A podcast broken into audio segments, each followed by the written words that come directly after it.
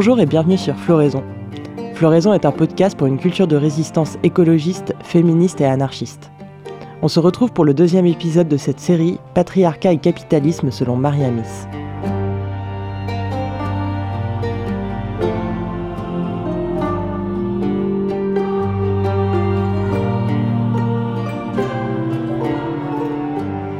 Ici commence la présentation du premier chapitre de Patriarchy and Accumulation on a World Scale. Mariami s'entame ce livre en revenant sur les principaux courants qui composent le mouvement féministe dans les années 60. Celui-ci s'adresse directement aux personnes dans leurs relations humaines les plus intimes, les relations entre les femmes et les hommes, et il a pour objectif de transformer ces relations. L'objectif de ce chapitre est donc de donner aux lectrices les clés pour situer le féminisme que défend Mariamis et ses collègues de l'école de Bialfeld dans ce mouvement.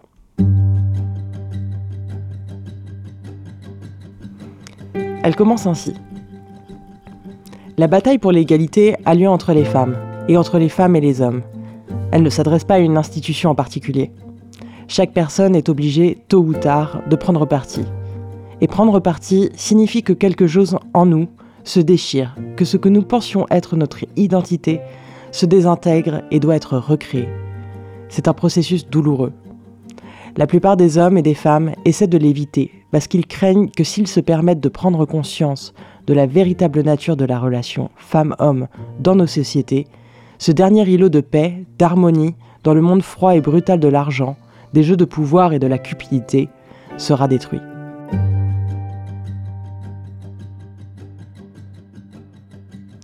En outre, s'ils permettent à cette question d'entrer dans leur conscience, ils devront admettre qu'eux-mêmes, femmes et hommes, ne sont pas seulement des victimes d'un côté, les femmes, et des méchants, les hommes, de l'autre, mais qu'ils sont aussi complices du système d'exploitation et d'oppression qui lie les femmes et les hommes entre eux. Et que, s'ils veulent parvenir à une relation humaine vraiment libre, ils devront renoncer à leur complicité. Cela vaut non seulement pour les hommes dont les privilèges sont fondés sur ce système, mais aussi pour les femmes dont l'existence matérielle est souvent liée à ce système.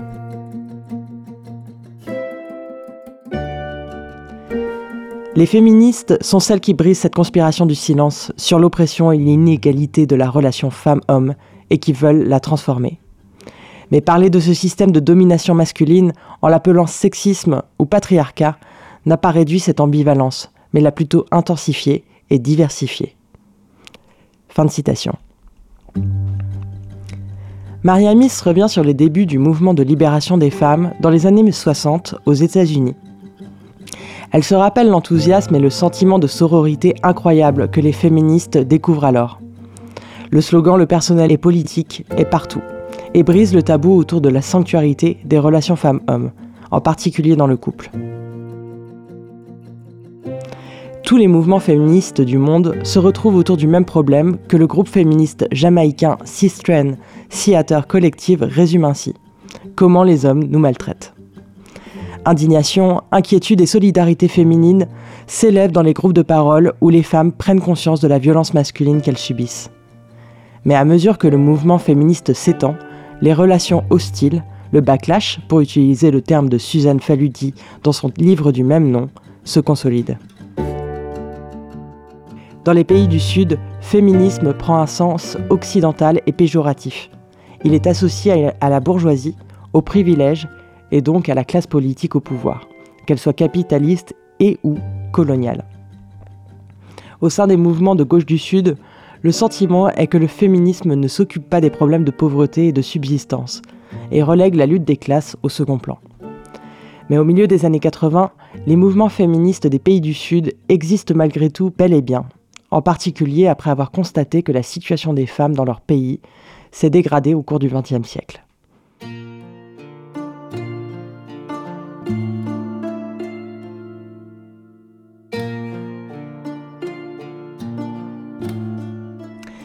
Mariami s'écrit Il semble que lorsque les femmes du tiers-monde commencent à lutter contre certaines des manifestations les plus grossières de la relation oppressive homme-femme, comme les meurtres et les viols liés à la dot en Inde, le tourisme sexuel en Thaïlande, la clitoridectomie en Afrique ou les diverses formes de machisme en Amérique latine, elles ne peuvent éviter d'arriver au même point que celui où le mouvement féministe occidental a commencé, à savoir la relation homme-femme profondément exploitante et oppressive, soutenue par une violence directe et structurelle qui est imbriquée dans toutes les autres relations sociales, y compris l'actuelle division internationale du travail.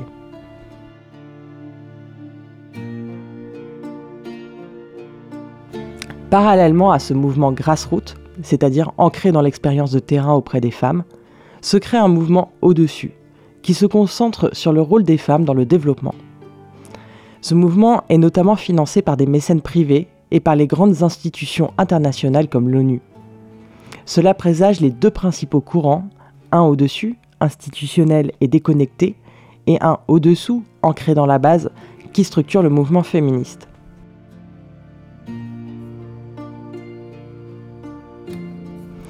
Maria Miss remarque cette récupération politique par l'establishment qui tend à vider le mouvement de sa substance. Ce mouvement au-dessus est mis en place par des femmes et même des féministes qui travaillent dans ces bureaucraties nationales et internationales et qui tentent d'en utiliser les ressources financières et organisationnelles pour faire avancer la cause des femmes. Des organisations privées, comme la Ford Foundation, jouent un rôle important dans ces politiques et finance des centres de recherche pour créer des programmes d'études des femmes dans les sciences sociales. Mariami s'écrit Plus le mouvement s'étend quantitativement, plus il est accepté par les institutions de l'establishment, plus il reçoit d'argent des agences de financement internationales ainsi que des gouvernements locaux, plus les conflits sont aigus entre ceux qui veulent seulement ajouter la composante féminine aux institutions et systèmes existants et ceux qui luttent pour une transformation radicale de la société patriarcale.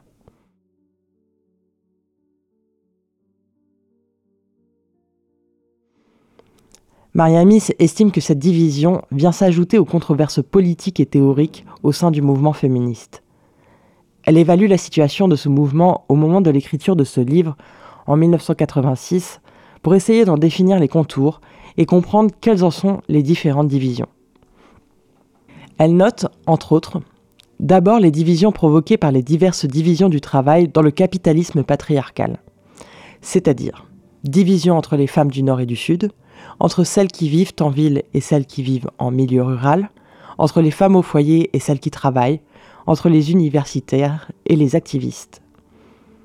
Mais il y a aussi les divisions idéologiques entre les femmes, et aussi entre les féministes, selon les différences d'analyse des problèmes liés à la domination masculine et les stratégies à employer pour les résoudre.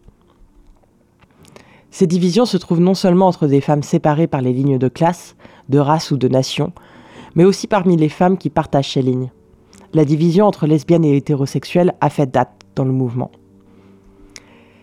Elle relève que le mouvement est caractérisé partout dans le monde par un haut degré de tension, d'énergie émotionnelle qui est dépensé à la fois dans la solidarité avec les autres femmes, la sororité, mais aussi à se démarquer des autres femmes.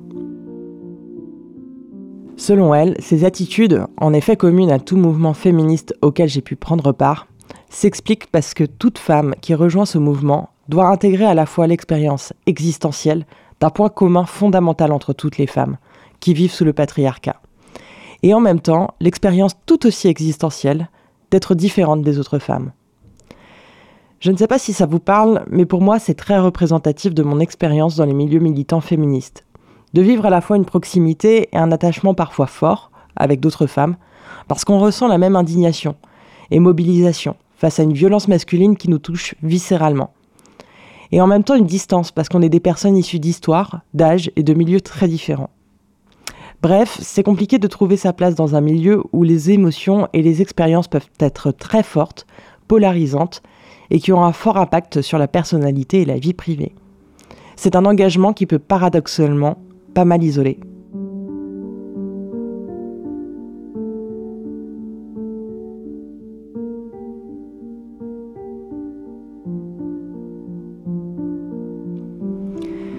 Mariami s'écrit de nombreuses femmes réagissent à cette expérience d'être à la fois unies et divisées par des attitudes moralisatrices.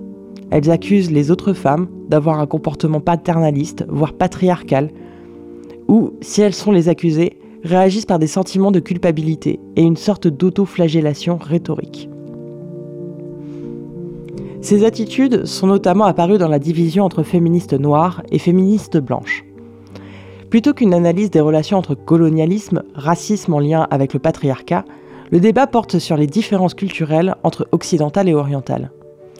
C'est une perspective qui tend à occulter que les femmes noires sont elles aussi divisées par le capitalisme patriarcal, le long des lignes de classe et de colonialisme. C'est-à-dire que certaines femmes noires dans le monde noir, entre guillemets, ont des standards de vie supérieurs à certaines femmes blanches dans le monde blanc, entre guillemets aussi. Mais aussi supérieurs à la plupart des femmes noires dans le monde blanc et dans le monde noir.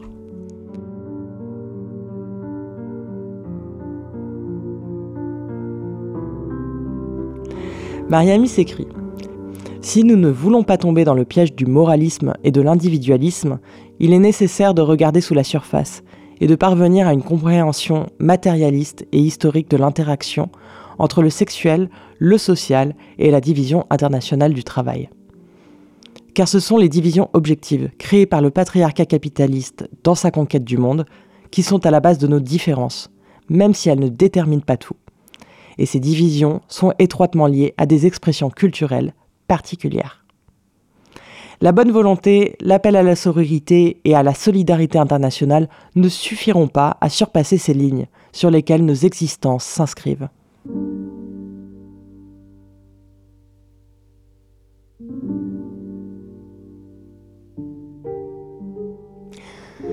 Mariamis voit d'un œil très critique les féminismes qui demandent que la question des femmes soit ajoutée appliquée sur d'autres théories ou cadres politiques déjà existants, comme le socialisme. Pour elle, ces féminismes passent à côté du sujet, puisque le féminisme critique toutes ces théories et nécessite une nouvelle théorie entière de la société. Mariamis critique notamment le structuralisme qui réduit la lutte pour l'égalité femmes-hommes à la lutte contre les rôles de genre. Pour Mariamis, la théorie des rôles de genre est le cadre théorique qui permet de maintenir la famille patriarcale nucléaire sous le capitalisme. Les féministes structuralistes ont retiré la théorie des rôles de genre du contexte capitaliste et l'ont mis au centre de leur argumentation et de leur lutte pour l'égalité. C'est-à-dire que pour transformer les relations entre les femmes et les hommes, pour mettre fin au patriarcat, elles estiment qu'il faut changer les stéréotypes de genre, les transformer et éduquer les enfants différemment mais c'est une approche limitante, parce qu'elle masque les racines de l'exploitation et de l'oppression.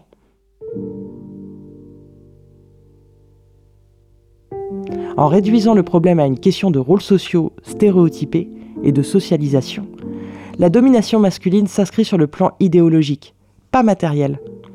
Ça devient une affaire culturelle.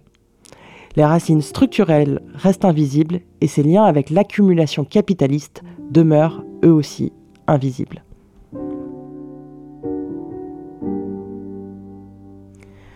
Pour Mariamis, ces mouvements minimisent la force historique de la révolte féministe et son attaque radicale du système de civilisation patriarcale dont le capitalisme constitue la manifestation la plus universelle et la plus récente. Toutes les théories que Mariamis critique s'inscrivent dans le paradigme d'une société civilisée. Or, c'est précisément ce modèle que le féminisme appelle à transcender. Il ne peut donc pas s'y appliquer. Les actions féministes, qui se posent sur des problèmes concrets et immédiats comme les violences masculines, adressent en réalité les tabous au centre de notre société. Dans le cas des violences masculines, l'activisme féministe touche au mythe de la société pacifiée qu'on nous vend depuis la Seconde Guerre mondiale en Occident. En réalité, un monde pacifié tel qu'il existe aujourd'hui, c'est la guerre que les hommes mènent contre les femmes. Pour Mariamis, si les femmes ont tant de mal à s'éloigner du cadre théorique de base que fournit le patriarcat, c'est parce que les groupes sans défense, surtout s'ils sont totalement intégrés dans un système de pouvoir et d'exploitation, ont du mal à définir la réalité différemment des puissants. En particulier pour celles et ceux qui dépendent matériellement de la bonne volonté des puissants. Les représailles des années 80 renvoient les femmes au foyer, à leur destinée biologique, à leur responsabilité pour le travail domestique les attaques contre le féminisme montrent les limites des progrès législatifs et de l'éducation dite égalitaire. Les crises économiques des années 80 sonnent le glas du féminisme d'État social. Il ne faut plus compter sur l'État pour améliorer la situation des femmes.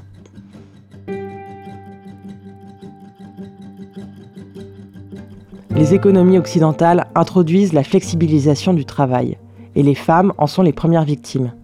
Ces nouvelles stratégies de rationalisation, d'informatisation, d'automatisation de la production dans le secteur des services fait que les femmes sont les premières licenciées. Mais elles ne sont pas simplement renvoyées au foyer. Elles sont reléguées dans tout un éventail de jobs non qualifiés, précaires et mal payés, qu'elles doivent effectuer en plus du travail domestique, qui est plus que jamais considéré comme leur véritable vocation. Et contrairement à l'idéologie conservatrice officielle sur la place des femmes dans la famille, la famille n'est plus un lieu où les femmes peuvent être sûres de trouver leur existence matérielle garantie. L'homme gagne-pain, bien que toujours la figure idéologique principale derrière ces réformes disparaît de la scène.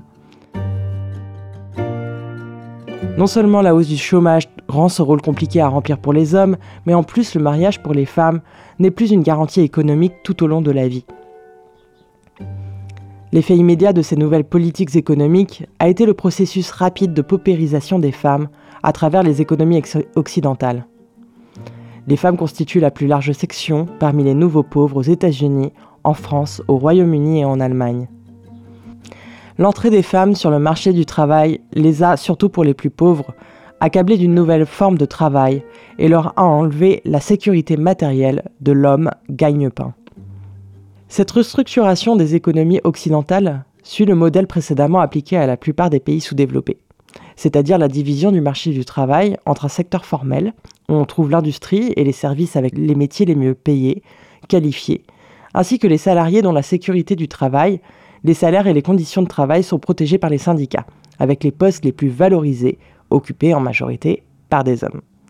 À côté de ce secteur formel, on trouve le secteur informel. Il se caractérise par sa désorganisation et des relations de production et des types de production différentes, tels que le soi-disant auto-entrepreneuriat, le travail depuis la maison et toutes sortes de travail précaires non payés ou sous-payés, mal payés. Les salaires y sont bas, le travail précaire est majoritairement féminin et englobe des publics fragiles comme les étrangers et les étrangères. Les personnes qui travaillent dans ce secteur informel sont comme des femmes au foyer. Elles travaillent, souvent plus que le salarié, mais leur travail est invisible et peut donc devenir une source d'exploitation illimitée et incontrôlée. Elles n'ont pas d'organes représentatifs et sont atomisées, isolées.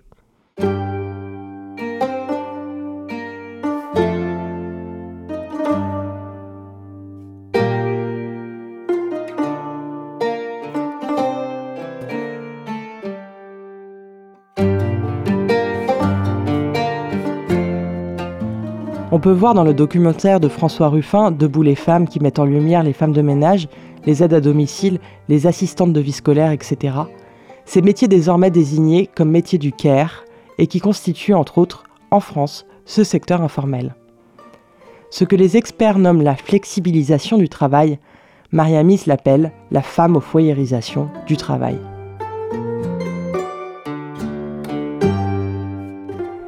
Elle écrit la stratégie de diviser l'économie entre secteurs visibles et invisibles n'est pas nouvelle. C'est même la méthode de fonctionnement de l'accumulation capitaliste depuis ses débuts. Les parties invisibles sont exclues de l'économie réelle, mais constituent en réalité la fondation même de l'économie visible. Ces parties exclues sont les colonies internes et externes du capital. Les femmes au foyer dans les pays industrialisés et les colonies en Afrique, en Asie et en Amérique latine.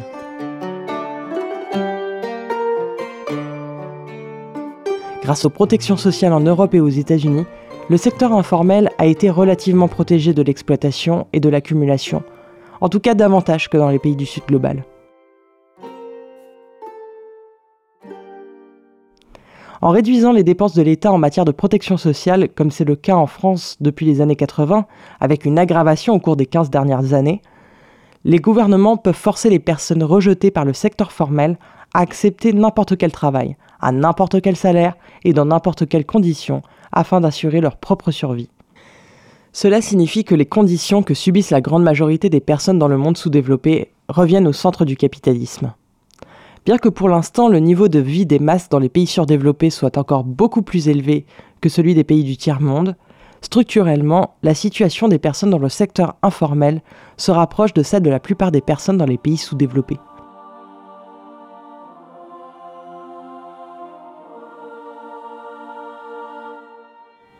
Pour les femmes et le mouvement des femmes dans les pays occidentaux, ces développements sont lourds de conséquences. Les femmes sont les plus durement touchées par cette stratégie combinée de réduction de la protection sociale et de rationalisation et de flexibilisation du travail. Elles constituent donc la majeure partie des nouveaux pauvres dans les pays occidentaux. Pour le mouvement des femmes, ces développements représentent un énorme défi. D'une part, ils signifient la fin du féminisme en temps de paix. Toutes les féministes qui avaient espéré que la libération des femmes aurait lieu en faisant pression sur l'État et en obtenant ainsi davantage de protection sociale pour les femmes en exigeant l'égalité des chances pour les femmes sur le marché du travail, en particulier dans les rangs supérieurs de ce marché, ou en augmentant la participation des femmes dans les organes politiques et les autres organes de décision, voient leurs attentes anéanties. Elles doivent réaliser aujourd'hui que dans ce monde capitaliste et patriarcal, les droits démocratiques fondamentaux, la revendication de l'égalité et de la liberté pour les femmes sont des droits obtenables uniquement en temps de paix. Ces droits, malgré les discours qui affirment leur universalité, sont suspendus lorsque les besoins d'accumulation du capital l'exigent.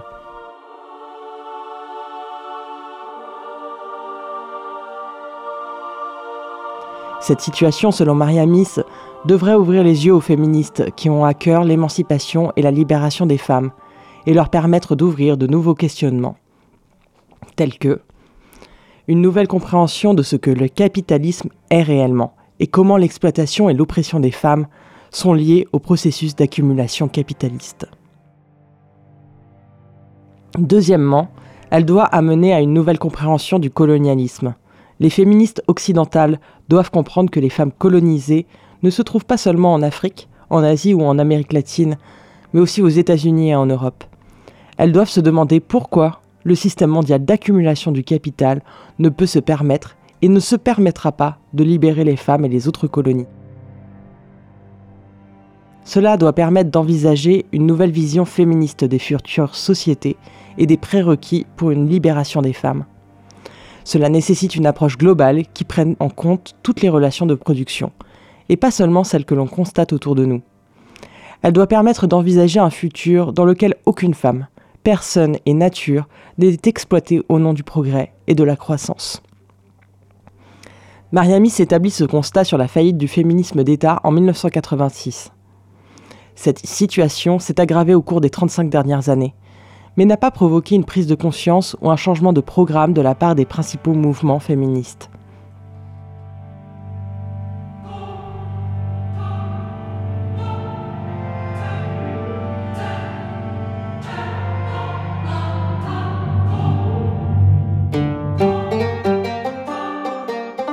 Je m'arrête ici pour ce deuxième épisode de la série Patriarcat et capitalisme selon Mariamis, une série floraison.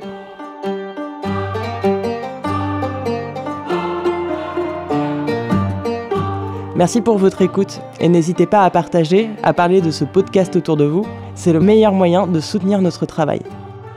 Le prochain continuera d'explorer ce premier chapitre et reviendra notamment sur la naissance des mouvements féministes. A très vite sur Floraison.